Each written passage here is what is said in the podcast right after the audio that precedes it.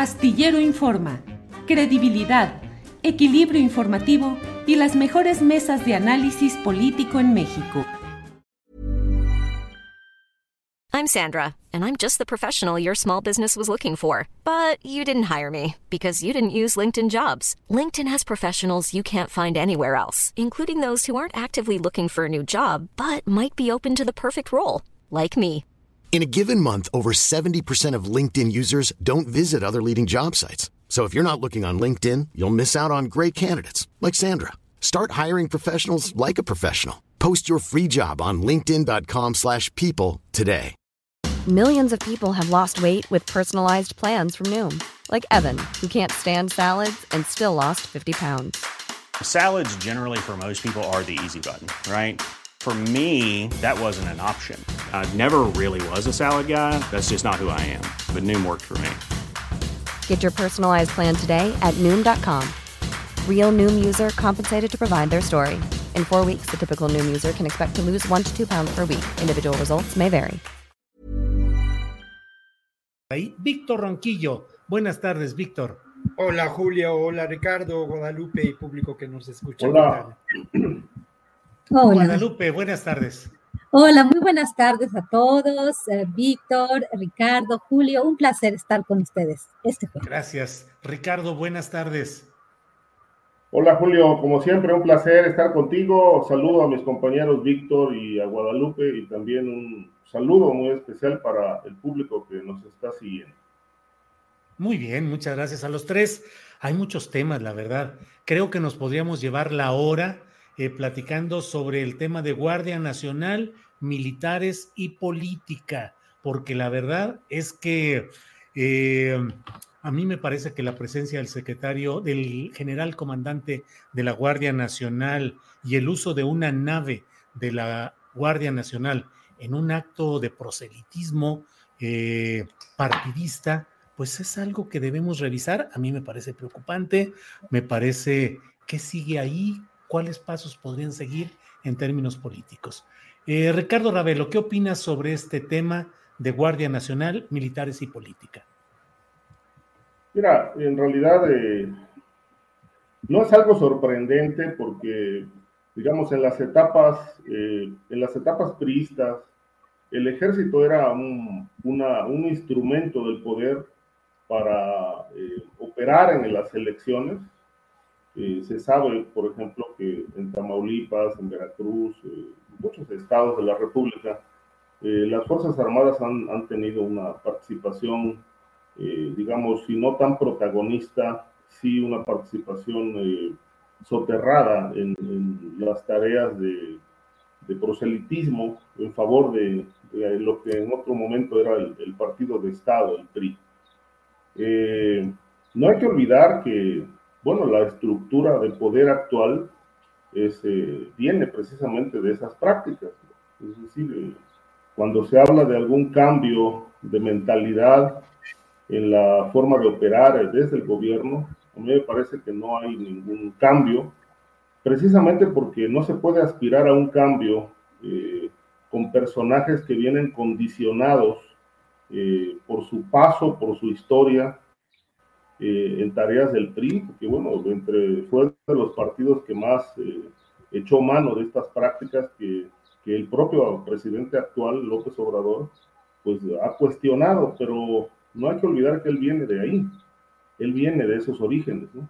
Y no hay manera de poder, más allá de que se tengan bien razonados que la necesidad que hoy plantea, se plantea en el país es de un cambio, no se puede aspirar a un cambio con las mentalidades condicionadas de los priistas que hoy están eh, en otro partido y que plantean cambios.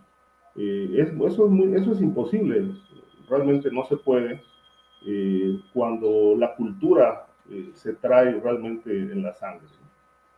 Esto que vimos en Coahuila, eh, pues me parece que en algún momento fue, fue, fue considerado un acto desesperado por la urgencia del presidente de sacar los votos y demostrar que sigue teniendo de su lado el músculo social, el apoyo de la mayoría. Yo creo que eso no, no está en, en, en tela de duda.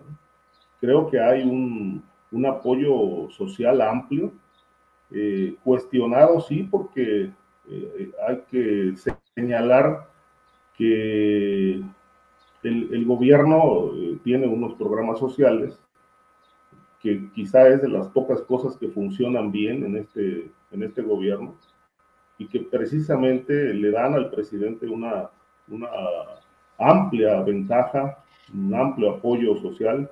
Muy pocos, eh, hay un porcentaje del 30% quizá que está en contra, pero la mayoría de la gente apoya al presidente. Es algo verdaderamente inédito que un país que, que sigue sin resolver sus problemas medulares, como la violencia, el tema de la economía, etcétera, pues tenga un presidente tan popular.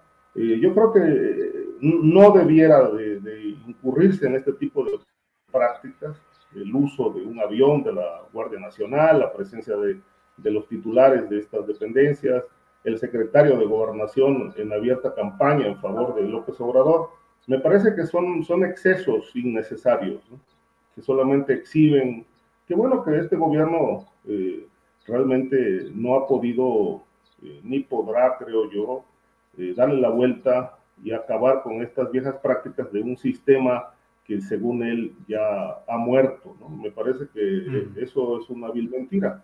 El sistema político mexicano tradicional está más vigente que nunca. Gracias, Ricardo. Guadalupe Correa Cabrera, ¿qué opinas de este momento que se está viviendo? Reproducción de prácticas priistas, eh, necesidad política de apuntalarse en el ejército. ¿Es bueno, es malo en este momento político y en esta circunstancia, Guadalupe? Muchas gracias, Julio. Es, es una pregunta interesante. Y bueno, todos tenemos también eh, ciertas opiniones con relación a a los gobiernos, a los proyectos políticos. Definitivamente el involucrar al jefe de la Guardia Nacional o al secretario de, gobernación en actos proselitistas de alguna forma, porque la revocación de mandato es un proceso político, ¿no? De un ejercicio muy importante de democracia directa que alienta la, alienta la participación de la sociedad mexicana, que es muy importante por muchísimas cosas que ahorita quiero explicar.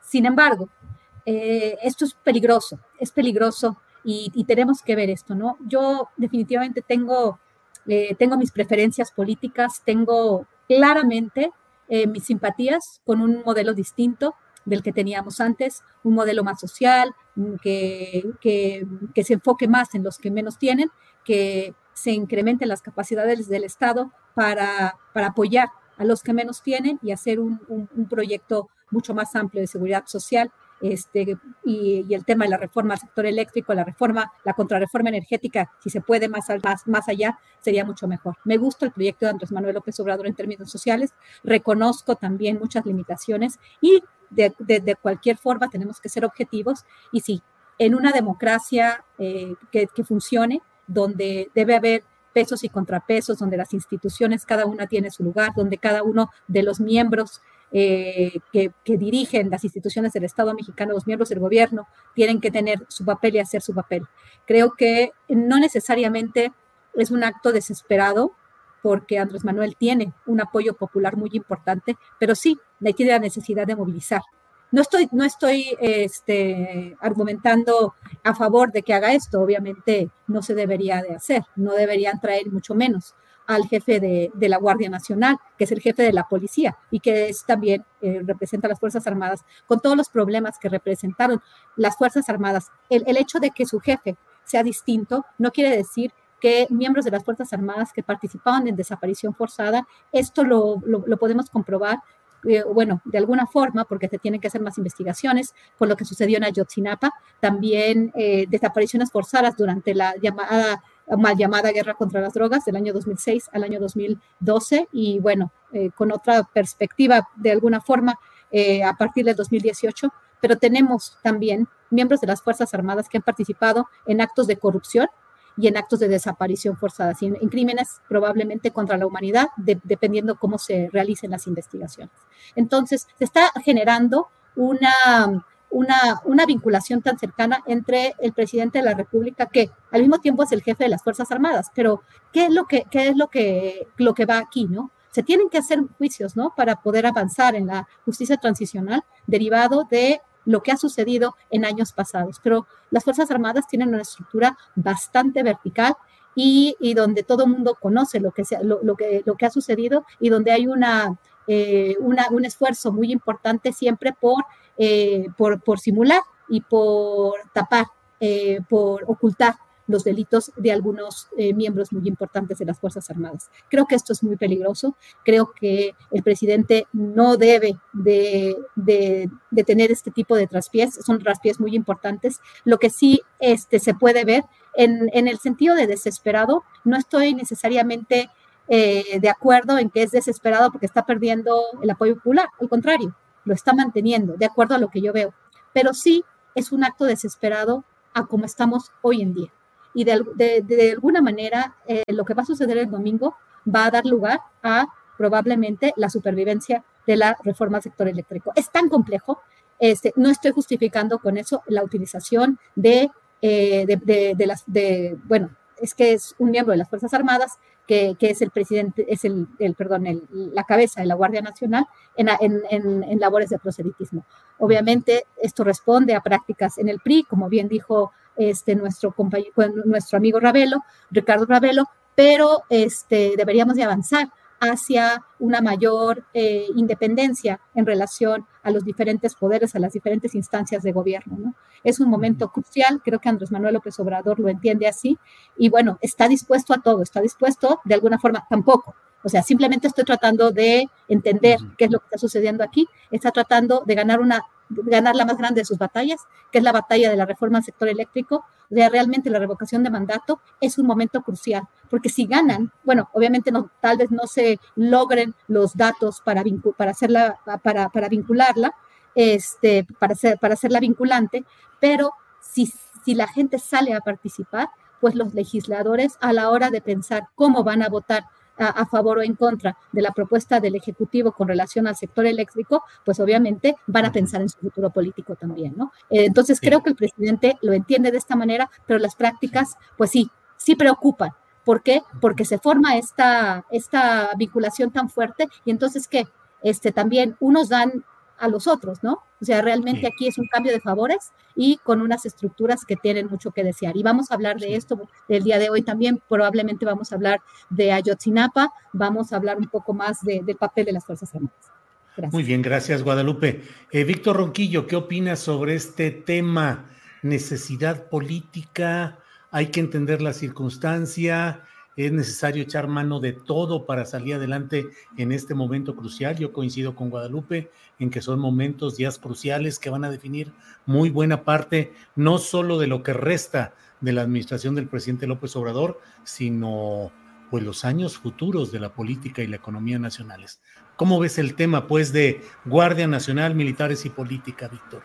Bueno, está en juego realmente el proyecto de transformación de López Obrador yo lo pongo en interrogantes, ¿no? A mí me parece que sí, que sí está en juego el proyecto de la cuarta transformación, no tanto con la revocación del mandato, porque los resultados ya los podemos conocer desde ahora, sino más bien con todo lo que conforma este escenario político verdaderamente convulso, dinámico, rico para, para la, la, la interpretación, para la lectura, pero sin duda eh, de un enorme pues, ¿cómo llamarlo, no? De una verdadera irrupción, disrupción, un temblor, un temblor de tierra. Creo que eh, esta realidad es eh, por demás intensa, apasionante, pero a mí me quedan muchas preguntas. ¿Por qué un acto de este tipo se realiza en Coahuila, en el norte del país? ¿Es un asunto meramente azaroso? El que se haya dado de ese modo tenía que ver con Ricardo Mejía y su intención de postularse en un futuro como candidato, o puede ser que hay algunos elementos más de fondo que desconocemos. Lo que sí hace evidente algo en lo que yo estoy de acuerdo con Ricardo Ravelo, ¿no? El sistema político mexicano lamentablemente no ha muerto. y tristemente hay expresiones de la vigencia de ese sistema político con la presencia como un elemento y un factor muy importante y decisivo de las Fuerzas Armadas en la gestión política del propio gobierno de Andrés Manuel López Obrador. Yo lo decía desde hace ya, pues no sé cuánto tiempo llevamos trabajando en esta mesa, pero lo decía desde las primeras sesiones en que nos reunimos, ¿no? Eh, López Obrador elige con quién gobernar, elige a sus aliados y ha elegido a un aliado que es altamente cuestionable, que son las Fuerzas Armadas. En cuanto a la propia presencia de la Guardia Nacional, pues a mí, a mí me, me, da mucho que pensar, porque al final de cuentas ha sido una presencia que es significativa, que no sé hasta dónde ha sido eficaz para la contención, pero que ha hecho evidente, lamentablemente, que la crisis de seguridad que se vive en nuestro país no, no pasa solamente por la construcción de cuarteles y el alto, alto número de efectivos con preparación militar que se encuentran en el país, ¿no? Creo que por otra parte, eh, no lo, como dice Guadalupe, ¿no? Yo no lo, no, no lo acepto, tampoco lo comparto, pero es la realidad. Es un momento decisivo y es un momento donde sí habría que tomar posiciones. Y me parece también muy eh, lamentable estas posiciones, pues no sé cómo llamarlas, ¿no? Pero pudibundas por parte del propio secretario de gobernación, cuando se sube y se baja del metro y, y cuando evade a los reporteros. En el fondo de todo, creo que tendríamos que decir las cosas con claridad. Uno de los, eh, de los elementos que yo respeto mucho del discurso político de López Obrador y de su capacidad para comunicar, es que sabe decir las cosas claramente, ¿no?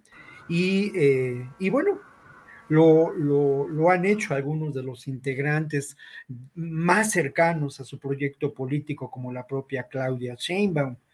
Pero me parece que aquí sí eh, encontramos una, una evidencia de que lamentablemente las fuerzas eh, conservadoras en el propio proyecto político de López Obrador temen perder esos espacios y utilizan los viejos recursos, las viejas ah, eh, actividades de un proyecto político distinto al suyo, ¿no? Dice López Obrador cada mañana que no, que no, que no es lo mismo y que no son los mismos. Uno se pregunta hasta dónde, hasta dónde es esto una realidad. Y no hay duda, solamente remato con esto, porque hay muchos más elementos que, que, que, vienen a la mesa en este momento, ¿no? Pero yo remato con esto, ahí sí también hay que reconocer que el asunto de la revocación del mandato en el aquí y el ahora es un golpe eh, muy fuerte, ¿no? Al, al, presidencialismo. Y el presidencialismo es una de las bases del sistema político mexicano. Es una, uh, un instrumento político que de alguna manera siente un precedente de enorme importancia. Bien, gracias Víctor, muy amable. Eh, Ricardo Ravelo, déjenme ver porque tenemos por ahí un ruidito, un audio viciado. Este, algo se oye como un, em, como un taladro, como alguna, algún ruidito. Ah, bueno, eh, Ricardo Ravelo, Ricardo Ravelo, em, el propio presidente de la República ha anunciado que va a eh, que pronto se va a dar a conocer un informe muy completo sobre el caso Ayotzinapa. Ah, según lo que ha planteado, será un informe integral, muy interesante, es decir, muy, muy completo sobre todo lo que ha sucedido ahí. ¿Qué opinas sobre este adelanto que está dando el presidente López Obrador y qué podría contener un informe anunciado así, Ricardo? Mira, es muy, es muy interesante el, anuncio. Eh, creo que es, es, necesario se conozca la verdad en el caso de Ayotzinapa, pero yo creo que el hecho de dar a conocer la información, bueno, todos estamos esperando novedades en ese tema, el avance de las investigaciones, los resultados, pero creo que si no hay castigo ejemplar a quienes aparezcan ahora implicados en ese, en ese hecho lamentable, me parece que no va a servir absolutamente de nada.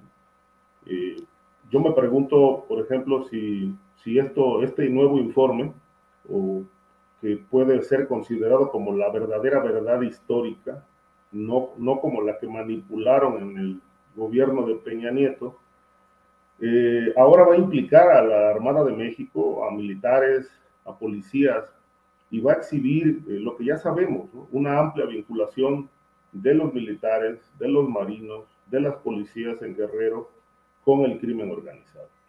Ahora, eh, si participaron las Fuerzas Armadas en este exterminio de estudiantes, cabría preguntar si los secretarios de Marina y de la Defensa tenían conocimiento, o si tenía conocimiento el entonces presidente Peña Nieto y autorizó que eso ocurriera.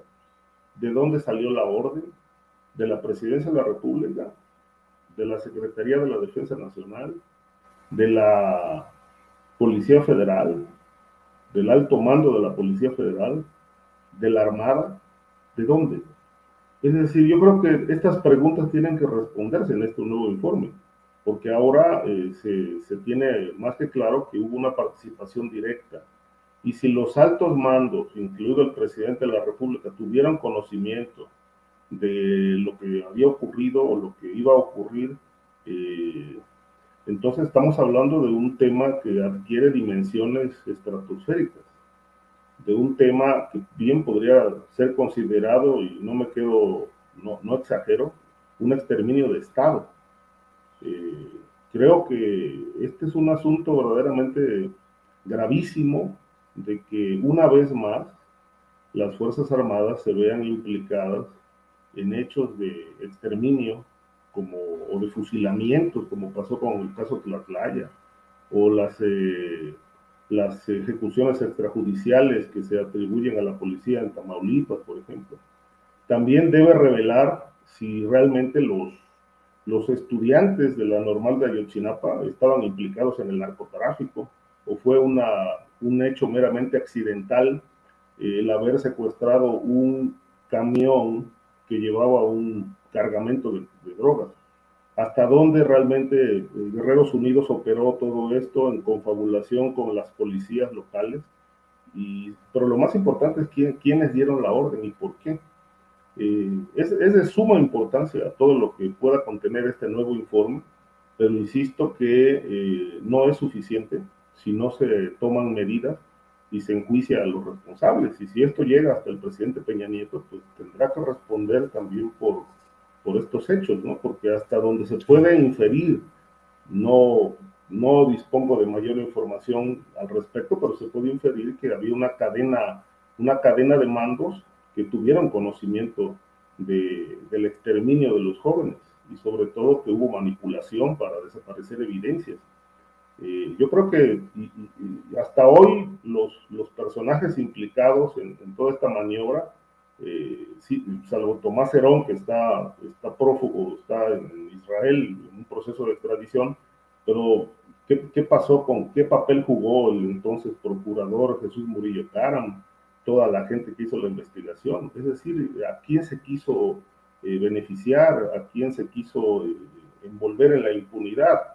Este, me parece que, que esto va, va a ser un, estallido informativo eh, bastante espectacular, interesante para realmente conocer ahora sí, pues qué diablos pasó en la noche de Iguala.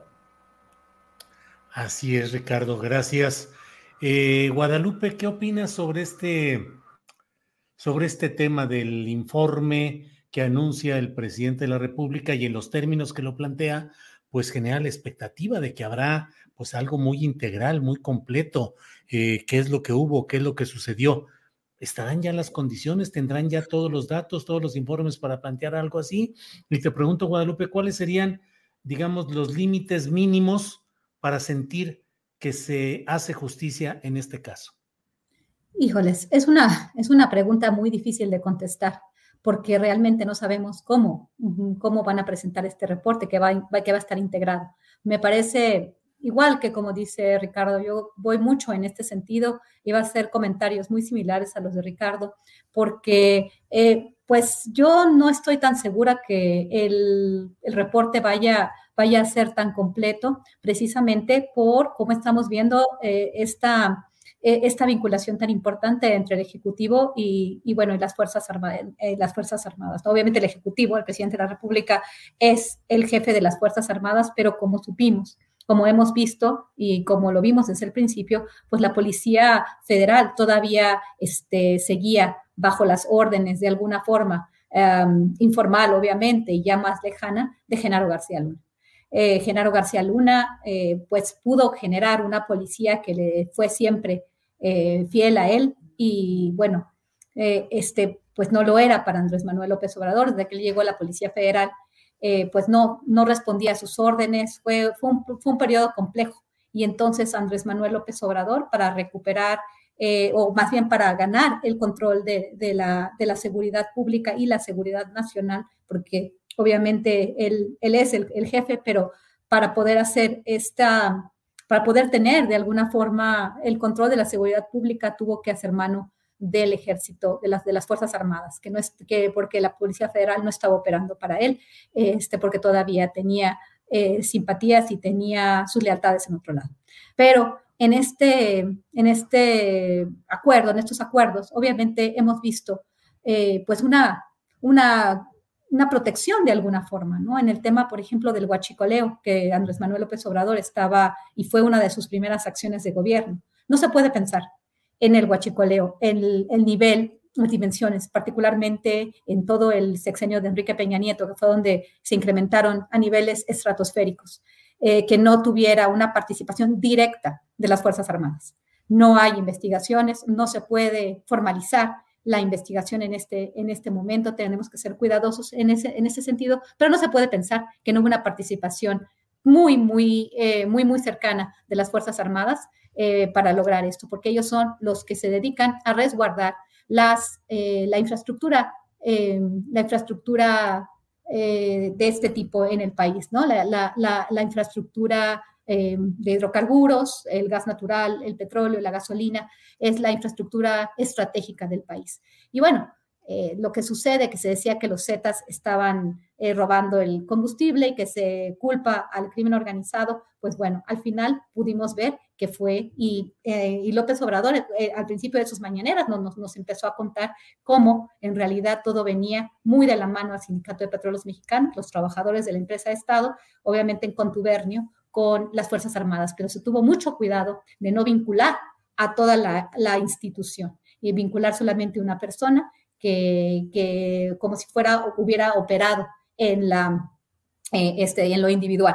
Cuando se vio una operación para las cantidades de, de, gasolina robada que se dieron en ese sexenio, no se puede pensar que no hubo una operación dentro de las Fuerzas Armadas para lograr esto y para tener un contubernio con eh, trabajadores de la empresa Petróleos Mexicanos y con la delincuencia organizada al mismo tiempo. Pero vemos que el gobierno de Andrés Manuel López Obrador no ha tocado a las Fuerzas Armadas, no quiere eh, hacer una investigación de este tipo. Eh, después del, investiga del tercer reporte del grupo interdisciplinario de, expertos independientes, pues como lo bien lo dijo, lo dijo Ricardo, pues sabemos que hay, unas, hay grandes indicios de que hubo una participación concertada que tuvo un papel fundamental de las Fuerzas Armadas, de la Marina Armada de México y de la Secretaría de la Defensa Nacional.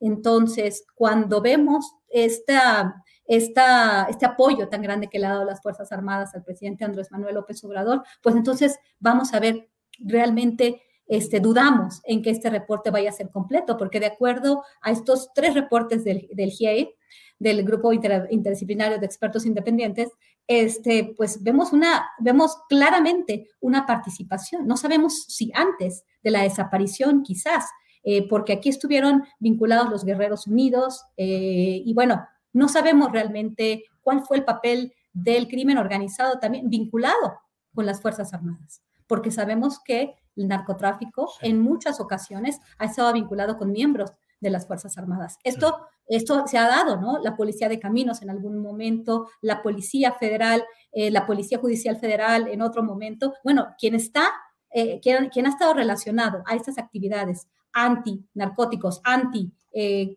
carteles, al final terminan operando con ellos, ¿no? Entonces, realmente en, este, en, esta, en, este, en este periodo, pues no se ha dado una investigación concienzuda en, en relación a actos de corrupción, cuestión de guachicoleo y en este sentido la desaparición forzada de otros años. Y vemos, sabemos que en las Fuerzas Armadas, como dije antes, existen miembros muchos miembros que estuvieron, eh, que probablemente fueron parte de todas estas desapariciones. ¿Quiénes son los desaparecidos en México y quiénes han sido los perpetradores? No solamente va a ser el crimen organizado, no solamente ha sido una lucha entre carteles, sino cuando mandas a las Fuerzas Armadas, y ahí es donde Felipe Calderón Hinojosa yo creo que tendría que también venir a declarar. Son cuestiones muy, muy complicadas. Hay nombres y apellidos, está Tomás Herón, obviamente está ex procurador general de la República. Hay muchos, este, muchas personas eh, eh, que, tienen la responsabilidad, pero en el tema de las Fuerzas Armadas yo dudo que vayamos a saber cuando se presentaron en Barandilla, fueron presentados, presentados en Barandilla, fueron presentados ante la autoridad castrense,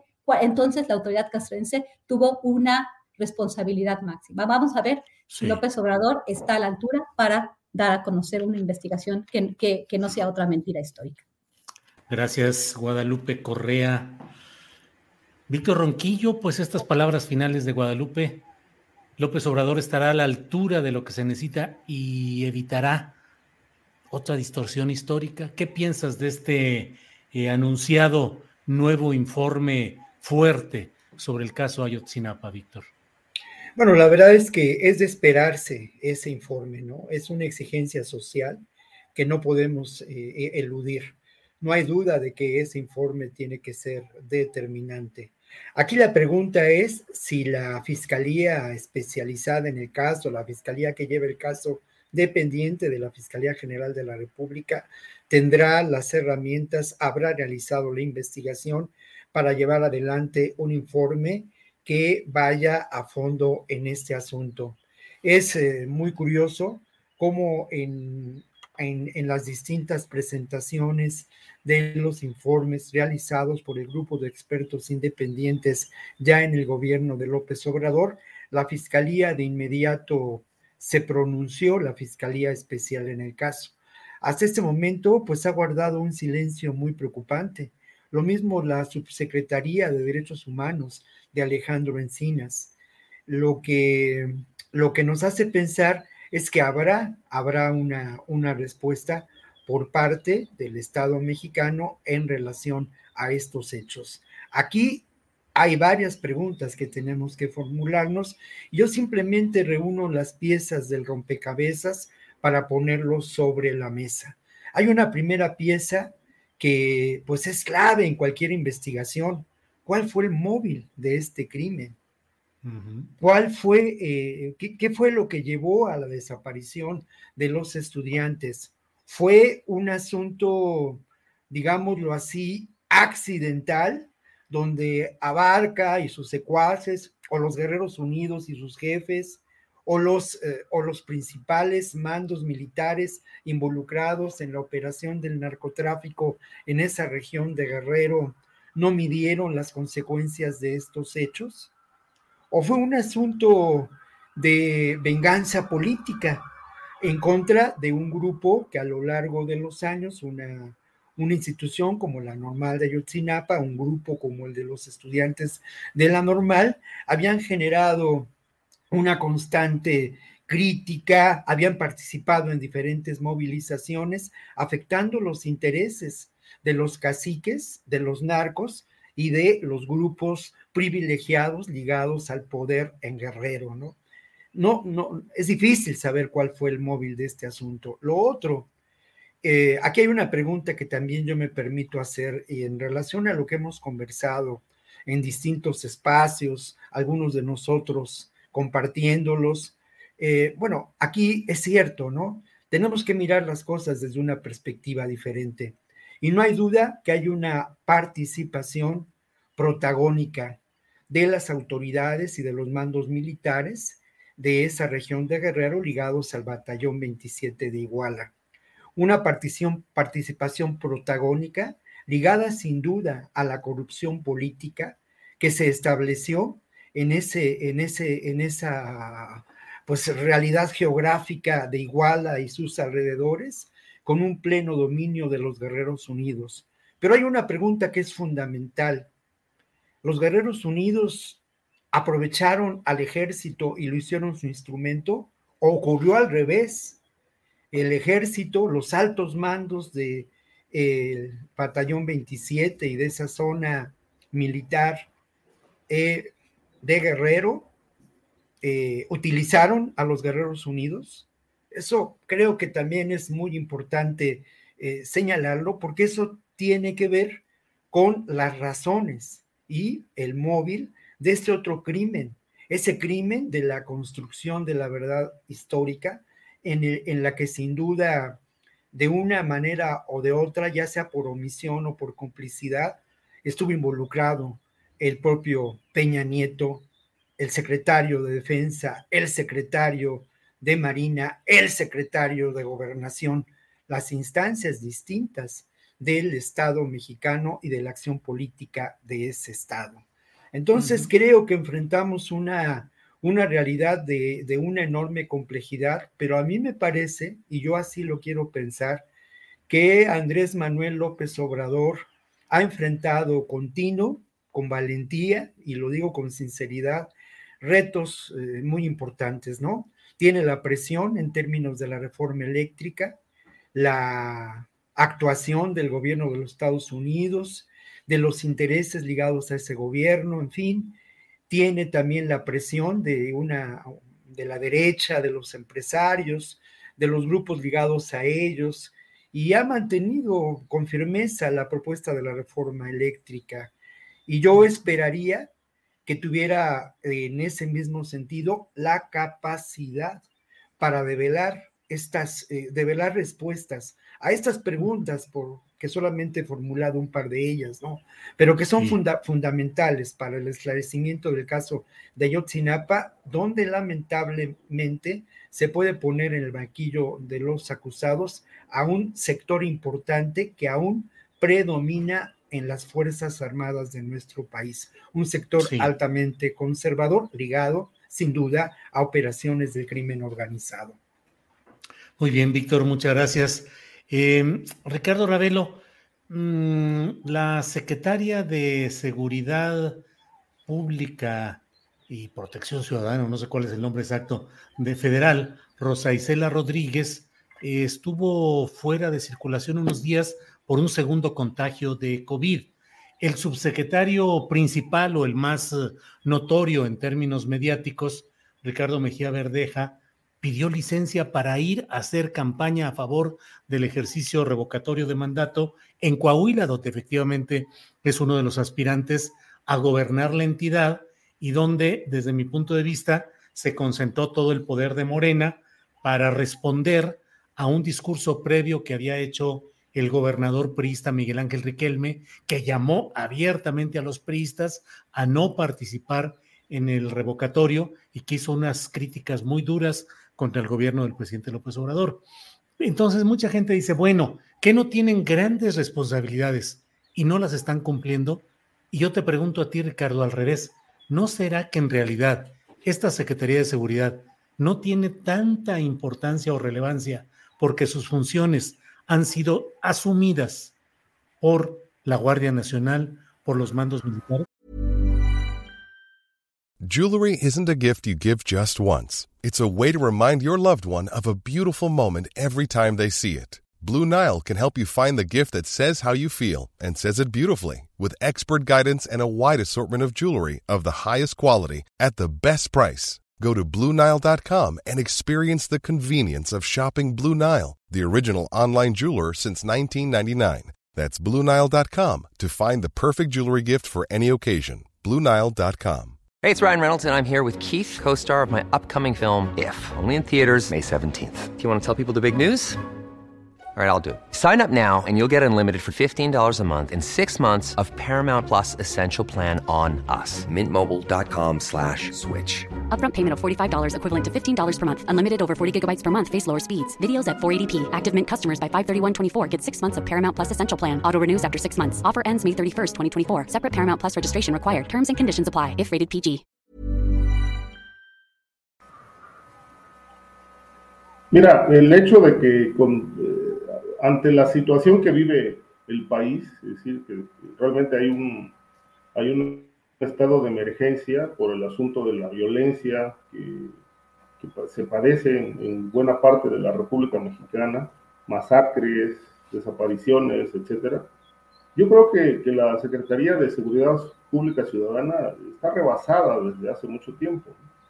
Este, sus funciones parecieran ser meramente administrativas, porque la, eh, el peso eh, mayor de la responsabilidad de atender las emergencias, si es que las están atendiendo, desde mi punto de vista hay muchísimas fallas en, todas estas operaciones, pues ha recaído en, en, la Guardia Nacional, la Policía Militar y en la Secretaría de la Defensa. Las Fuerzas Armadas en realidad son las que están atendiendo los temas de seguridad eh, nada más hay que decir, bueno, eh, las tareas de inteligencia, por ejemplo, eh, las está realizando el ejército.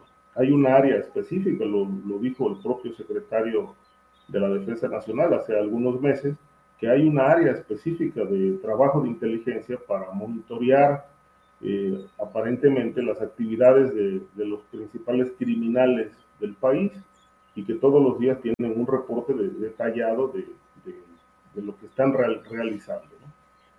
Entonces yo creo que esto, esto explica muy bien que, que la Secretaría de Seguridad Pública Ciudadana eh, pues es, es, una instancia meramente administrativa, no realizan operativos, las investigaciones están en el ejército, realmente las está realizando este grupo de élite importante, eh, de tal suerte que creo que la gran pregunta es, ¿tiene sentido mantener una Secretaría de Seguridad Pública Ciudadana cuando, cuando todas estas tareas sensibles, de, amplia responsabilidad, están en manos de las Fuerzas Armadas?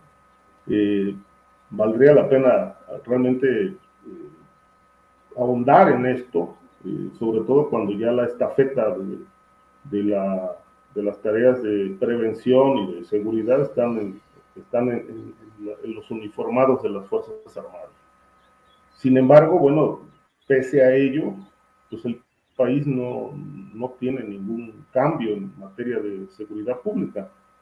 Aún con la presencia de la Guardia Nacional, por ejemplo, en Zacatecas, eh, donde está el epicentro de la violencia, pues se siguen generando matanzas, ejecuciones de, entre grupos del crimen organizado, de tal manera que, bueno, pues creo que es como lo hemos dicho, aquí se ha expuesto muchas veces, es importante ya que a, la mitad del camino, un poco más de la mitad del camino, el gobierno tenga que replantearse su estrategia de, combate al crimen organizado, porque creo que lo que lo que arrastra el gobierno es un saldo muy negativo. No hay resultados concretos todavía de esta política de, no violencia, de no uso de la fuerza, de no uso de pues de las armas para pues, perseguir, detener a los protagonistas de la violencia.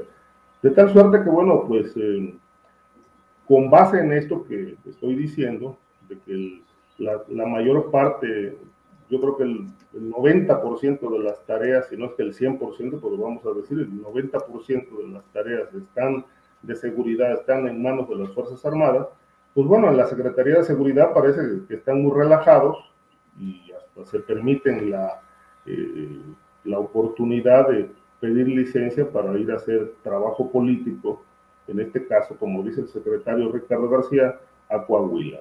Entonces, creo que, pues, mientras no haya un nivel de exigencia en, seguridad pública ciudadana, pues, se la llevan muy tranquilos, este, precisamente porque el grueso de estas tareas no, están precisamente en seguridad pública. Bien, gracias Ricardo.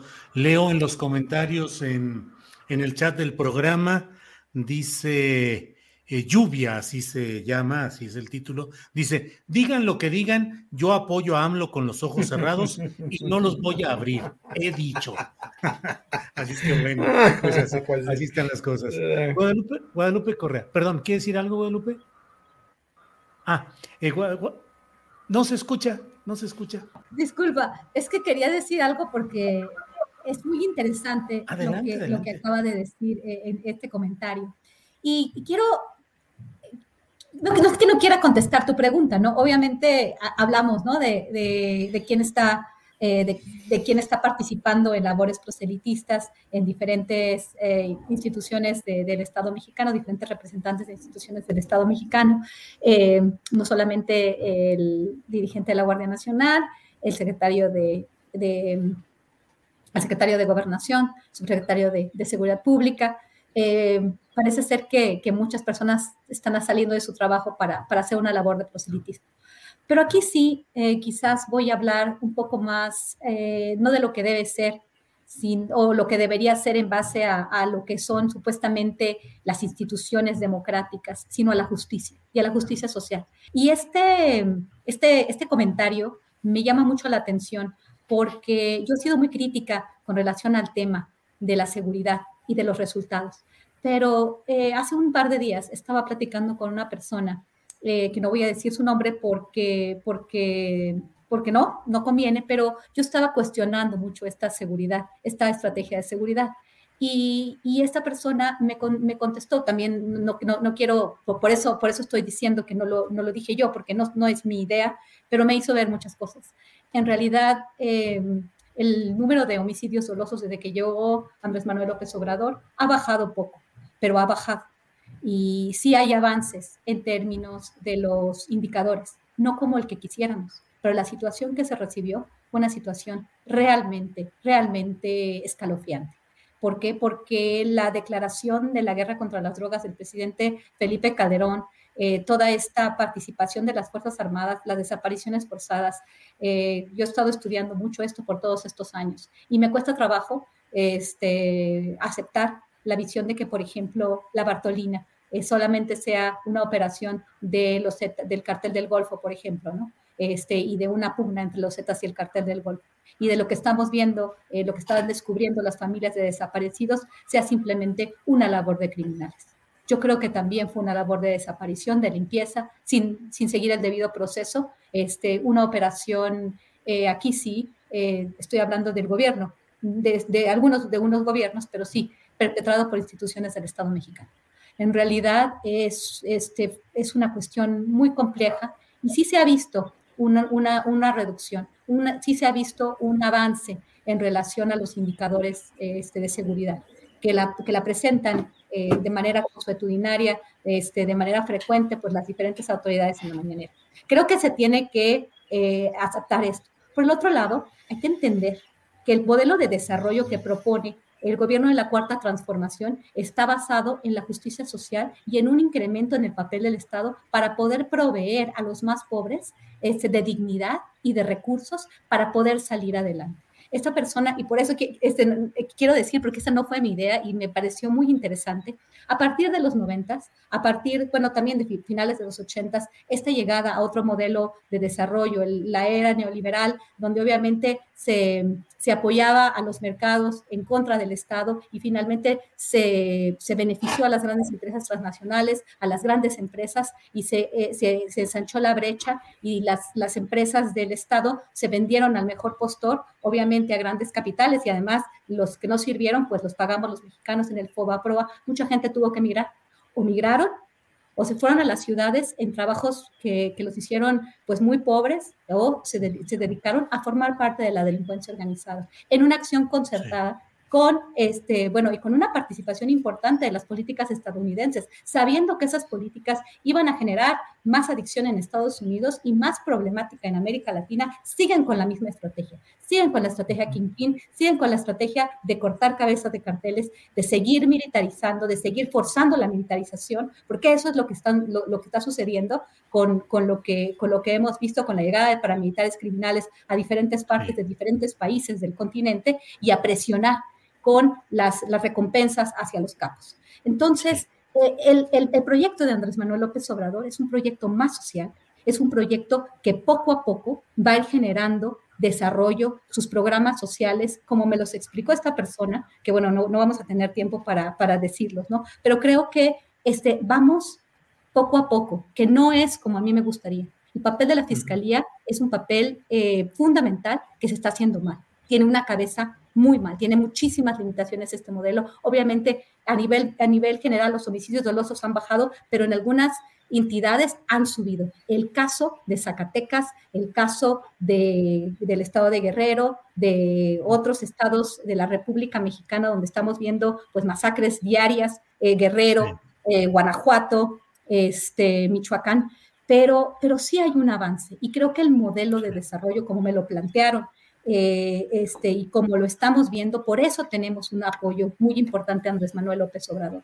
Con todas las fallas, creo que es, es interesante reconocer que hay una, una, una, una manera distinta este, para, para, que México sea, este, se haga, eh, o sea, que recupere eh, la rectoría en la cuestión de la, de la, del sector eléctrico, el Estado mexicano, la rectoría, pero no, no recupere el monopolio. Es muy importante este, entender este, este, este proyecto y creo que este proyecto está siendo aceptado por muchos. Gracias, Guadalupe. Eh, Víctor Ronquillo, ¿qué opinas eh, respecto al papel de la Secretaría de Seguridad Pública y Protección encabezada por Rosa Isela Rodríguez y con el subsecretario Mejía Verdeja eh, de licencia. Lo que he planteado es porque hay un, eh, digamos, una... Eh, no se están cumpliendo sus funciones o realmente las funciones de la seguridad pública en México están totalmente copadas y ejecutadas por las Fuerzas Armadas. Es una pregunta muy abierta, Julio. Yo creo, voy a tratar de primero mencionar eh, en términos muy generales, por supuesto, mi lectura de lo que es la estrategia del gobierno de López Obrador ah, para abatir los graves problemas de seguridad que enfrenta, que enfrenta este país, ¿no? Me parece que uno de los elementos centrales tiene que ver, se dice, con la coordinación establecida desde la Secretaría de Seguridad Pública con las distintas áreas de seguridad a nivel federal y a nivel estatal. Estas juntas que se llevan a cabo muy temprano por la mañana todos los días, eh, me parece que en algunos casos han dado lugar a una información interesante que ahora de manera mucho más regular se presenta sobre casos que, resultan especialmente mediáticos.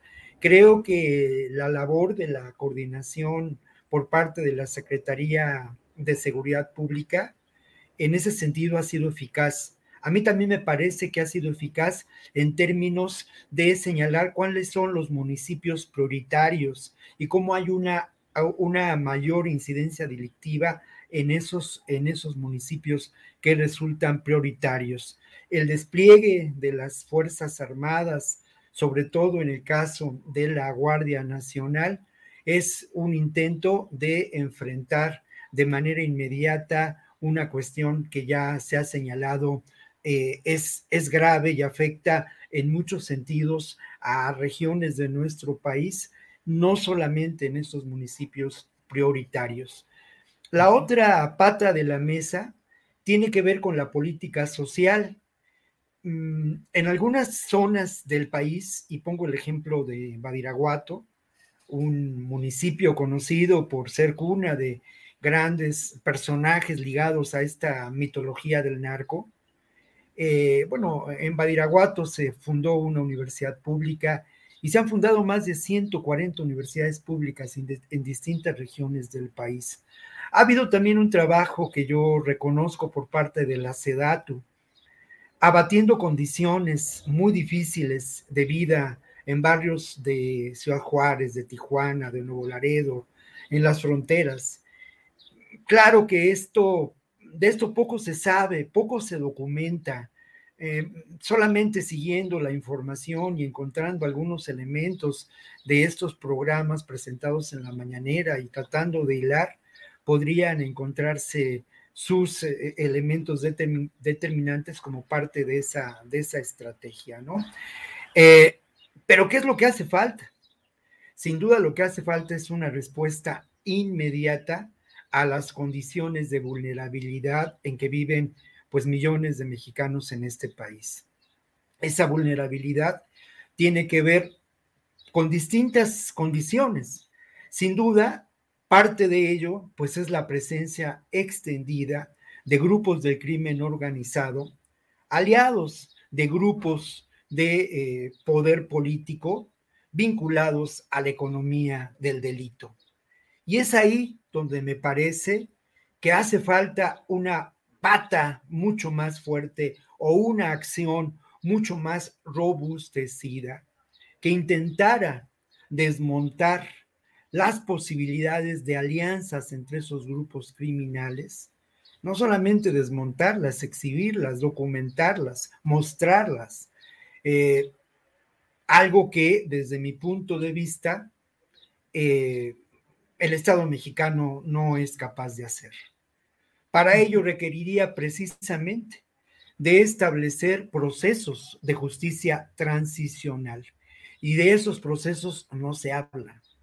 Procesos de justicia transicional, porque evidentemente las instancias de todo este complejo de seguridad y protección y procuración de la justicia están rebasadas en este país. Y tendría que atenderse a esquemas y modelos diferentes. El ejemplo de la intervención en Guatemala de estos grupos en contra de la corrupción o el ejemplo de los grupos de expertos independientes en relación al caso Ayotzinapa valdrían la pena para seguir una posible ruta de trabajo. Una ruta de trabajo que sin duda este gobierno no podrá llevar a cabo, no está dentro de su horizonte y no está dentro de su, dentro de su horizonte por razones muy prácticas. Al final de cuentas, y, eso es evidente y así ha sido, la propuesta del propio López Obrador, una propuesta difícil definirla, centroizquierda, liberal, en fin, pero una propuesta que él mismo resume como sentar las bases para una transformación mayor del país. Y bueno, yo solamente cerraría este, este comentario con que sí, sin duda, y López Obrador fue el primero en reconocerlo, eh, una de las principales deudas de su gobierno y del proyecto de la cuarta transformación será el de la seguridad. Y lamentablemente esto, sin duda, marcará su, su gobierno y marcará también el futuro mm, electoral de este proyecto de transformación y de gobierno, emanado no de Morena, emanado del propio López Obrador, hay que decirlo con ah. todas las palabras, ¿no? Gracias, Víctor. Pues son las dos de la tarde con 57 minutos, nos queda apenas un par de minutitos para cada cual para hablar de pues un postrecito, lo que cada quien desee señalar. Aprovecho yo para decirles que se ha definido ya con cuatro votos a favor y siete en contra el que se mantenga la constitucionalidad de la ley de la industria eléctrica. Solo se necesitaban cuatro votos. Hubo siete en contra, pero con los cuatro son suficientes para mantener esa constitucionalidad. Votaron a favor de mantener esa constitucionalidad de la ley de la industria eléctrica Alfredo Gutiérrez Ortiz Mena, Yasmín Esquivel Moza, la ponente Loreta Ortiz y el voto decisivo fue el del ministro presidente Arturo Saldívar. Continúan el debate con otros detalles em, técnicos y jurídicos muy importantes, pero lo esencial ya ha quedado resuelto así. Pues eh, postrecito, Ricardo Ravelo, por favor, lo que desees agregar en esta parte final. Sí, Julio, mira, eh, fíjate que hace unos eh, par de semanas la Comisión de Derechos Humanos eh, en Morelos, el Estado de Morelos, emitió una resolución que implica directamente a la esposa del gobernador Cuauhtémoc Blanco, a la señora Natalia Reséndez, y a otros funcionarios del DIF estatal que están a cargo del albergue de Morelos, donde viven ancianos que están, han sido abandonados por familiares, eh, del delito de omisión de cuidado. Resulta que el año pasado, en medio de la ola eh, tan crítica que se vivimos por el, tema del coronavirus, eh, murieron 18 ancianos. la comisión llevó a cabo una investigación a partir de que uno de los médicos interpuso una queja, se llevó a cabo la investigación y detectaron que fallecieron por omisión de cuidados. Es decir, a pesar de que el propio médico del, albergue, a cargo del albergue, este, hizo reportes en el sentido de, que estaban, había problemas de saturación, este, del, oxígeno, etcétera, eh, los, los ancianos no fueron atendidos, no fueron llevados a un hospital y fallecieron. Eh, pero lo otro es que hay un tema de fraude, porque durante por lo menos dos años, eh, funcionarios del DIF este, estuvieron ordeñando las tarjetas de, de los ancianos, eh, robándose sus pensiones y el apoyo del programa Bienestar. incluso después de que murieron, siguieron cobrando, porque los, las, hasta donde alcanzo a entender en el reporte de la, oficio de la comisión, las muertes no se reportaron debidamente, de tal suerte que, bueno, le seguían depositando sus apoyos sociales a los ancianos, pero los beneficiarios pues eran directamente funcionarios del DIF. Entonces es un tema que se ha mantenido ahí eh, oculto porque, bueno, le pidieron a la, titular del DIF, a la señora Natalia Reséndez, que tiene que ofrecer una disculpa pública por la muerte de 18 viejitos, y hasta este momento no, han hecho nada, ni la Fiscalía del Estado ha, ha interesado investigaciones para castigar a los responsables. Bien, gracias Ricardo. Eh, Guadalupe Correa, vamos, eh, déjame nada más eh, comentar que Martín Mondragón, periodista parlamentario, conductor del canal del Congreso de la Unión, informa que el lunes 11 se van a reunir las Comisiones Unidas en la Cámara de Diputados para discutir el dictamen sobre la reforma eléctrica. Y el martes 12 se reúne el Pleno para iniciar la discusión del dictamen. Se prevé una larga jornada. Es lo que informa el periodista parlamentario Martín Mondragón. Lunes, Comisiones Unidas para discutir el dictamen. Y el martes 12, reunión plenaria de la Cámara de Diputados para iniciar la discusión del dictamen se prevé una larga jornada que, bueno, conociendo las cosas, puede terminar el jueves santo, tal como siempre se comentó. Pero bueno, eh, Guadalupe, por favor, tu postrecito. Bueno, nada más este, hacer un comentario con respecto a los resultados del día de hoy.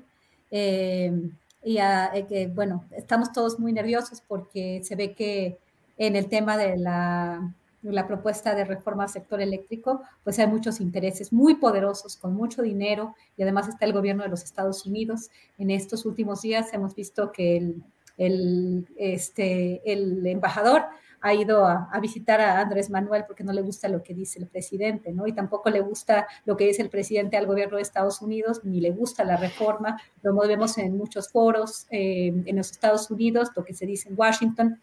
Lo, hoy creo parece ser que va a haber un, un evento en el Wilson Center sobre la reforma al sector eléctrico, representado obviamente por las voces en contra de la reforma, ninguna voz a favor de la reforma. Y bueno, así ha sido todo esto. Bueno, la, las representantes del gobierno de Estados Unidos expresan su preocupación de la forma en que, en que suelen hacerlo este, los poderosos, de una forma a veces muy soberbia, muy arrogante, hablando de aguacates ¿no? y haciendo una, una medición en relación a los aguacates y pues sacando eh, a, relucir los acuerdos en el TEMEC, que por un lado... Eh, pues el presidente de la República dice que, que, no, que, no, que no se incumple ninguno de los acuerdos del TEMEC, pero bueno, eso tendría que, discutirse, ¿no? Es tan importante esta reforma, tan, tan importante, que, vamos a tener días muy, muy, eh, muy movidos, ¿no? Pero de nuevo, este, solamente quiero decir que este domingo, eh, lo que sucede este domingo va a determinar probablemente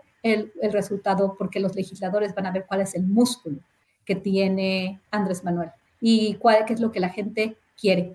Y si la gente quiere que, que este modelo de desarrollo eh, continúe, pues lo van a apoyar y entonces ellos, no sé, los, los legisladores priistas que están entre, todavía que no saben, no sé si están negociando o, que, o ya tomaron una postura que pareciera ser la postura de la oposición, pues bueno, también se van a enfrentar en estos días al, al, pueblo de México, ¿no? Si es que el pueblo de México decide salir a la calle, como salió el día de ayer en la Ciudad de México, apoyar en la plancha de la clase de la Constitución a la reforma al sector eléctrico, que es una reforma muy importante. En realidad es un cambio de modelo. Y bueno, vamos a ver qué sucede. Eh, yo pienso en lo, personal que de lo que suceda este domingo, pues va a depender mucho el resultado eh, de las votaciones en el Congreso de la Unión, en el Congreso de la Unión, principalmente en la Cámara de, Diputados en primer lugar, ¿no? Este, vamos a ver qué sucede y ojalá este, se participa porque la, revocación de mandato, lejos de lo que dice la oposición, también con la reforma del sector eléctrico que, va a afectar al medio ambiente y a la competencia, en realidad solamente está beneficiando a empresas transnacionales, se cambia un modelo y bueno, en, e, el sentido de participación ciudadana del presidente que, se sienta con este ejercicio, creo que es un derecho y, y me, parece, me, parece una, me parece un ejercicio muy interesante muy, muy interesante y no creo realmente en la crítica que hace la oposición a, esas dos propuestas. ¿no? Yo en lo, personal, después de haber estudiado eh, ciencia política, de entender lo importante de este tipo de ejercicios de participación ciudadana, de una democracia poco más directa, donde podamos presionar por lo menos o manifestar nuestras preferencias para, en una democracia representativa, presionar un poco a nuestros legisladores, me parece un ejercicio fundamental como politóloga. Y por el otro lado, como analista de cuestiones económicas, este, y, después de haber analizado lo que se comentó en los foros de Parlamento Abierto, lo que se ha comentado en la gran exposición de la Comisión Federal de Electricidad con relación a, a la propuesta, me parece importantísimo y me parecía un atraco. Me parece que, bueno, todavía un atraco lo que, lo que se decidió, no nada más en el sector eléctrico, sino también de los hidrocarburos, de las tierras y bueno, de las aguas, de las aguas nacionales y también de la tenencia de la tierra, que podríamos hablar de eso en, en un futuro. Solamente quería decir eso. Guadalupe, muchas gracias. Víctor Ronquillo, te toca cerrar esta mesa con el postrecito de este jueves 7 de abril, por favor. Bueno, mira, la verdad es que sí quiero un postre dulce, ¿no? Y ese postre con buen sabor y rico, lleno de azúcar, glacé y, y ¿cómo se llama? Y merengue, ¿no? Todo sabroso con fresas y todo eso, pues tiene que ver sin duda con, con la realidad que estamos viviendo. Porque no hay duda que pese a todos los pesares, este país ha cambiado. O sea, la verdad de las cosas es que estas discusiones, estas reflexiones, el que pongamos eh, eh, eh, no solamente en este espacio, sino que, que se estén debatiendo estas cosas a nivel nacional en los medios y más allá de los medios, en espacios académicos, en espacios políticos como estos foros que se llevaron a cabo en la Cámara de Diputados, pues es muy alentador. Es muy alentador porque nos deja ver que sí hay posibilidades de transformación, que sí hay posibilidades de cambio, que enfrentamos obviamente muchas reticencias, realidades terribles como la violencia, como el crimen organizado, pero al final de cuentas aquí estamos. Y este aquí estamos es de verdad para celebrarse, ¿no? Yo quisiera comparar esta realidad de mitad del sexenio con la realidad de la mitad del sexenio de Peña Nieto o el de Calderón o el de Fox. ¿Qué ocurría entonces? Y esto vale la pena mencionarlo para cerrar el comentario diciendo qué hubiera ocurrido con esos personajes si hubiéramos tenido a la mano este instrumento de rendición de cuentas y de participación democrática eh, ciudadana con estos personajes. Seguramente, pues Fox hubiera pagado las consecuencias de sus promesas incumplidas.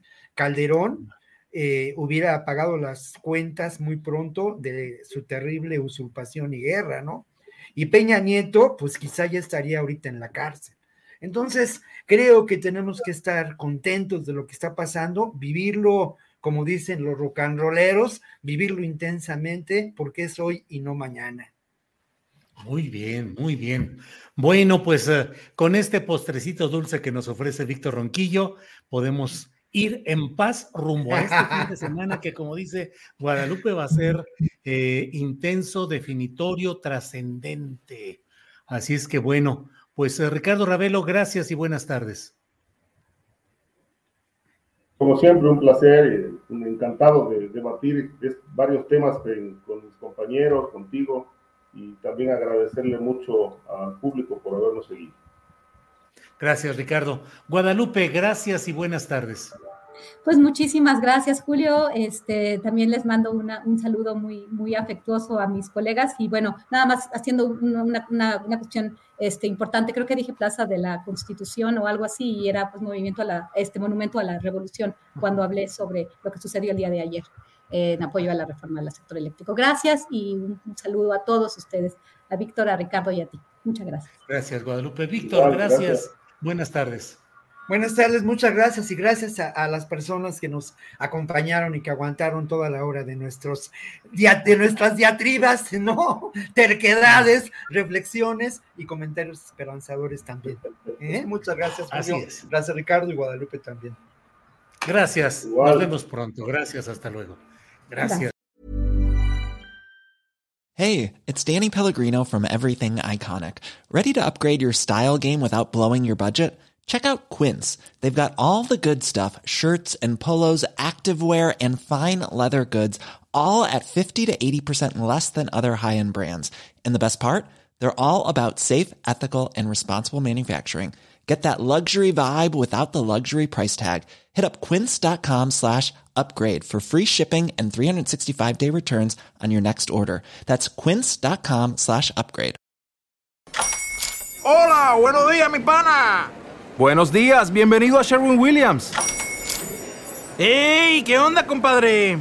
¿Qué onda? Ya tengo lista la pintura que ordenaste en el ProPlus app. Con más de 6.000 representantes en nuestras tiendas listos para atenderte en tu idioma y beneficios para contratistas que encontrarás en aliadopro.com. En Sherwin Williams somos el aliado del PRO.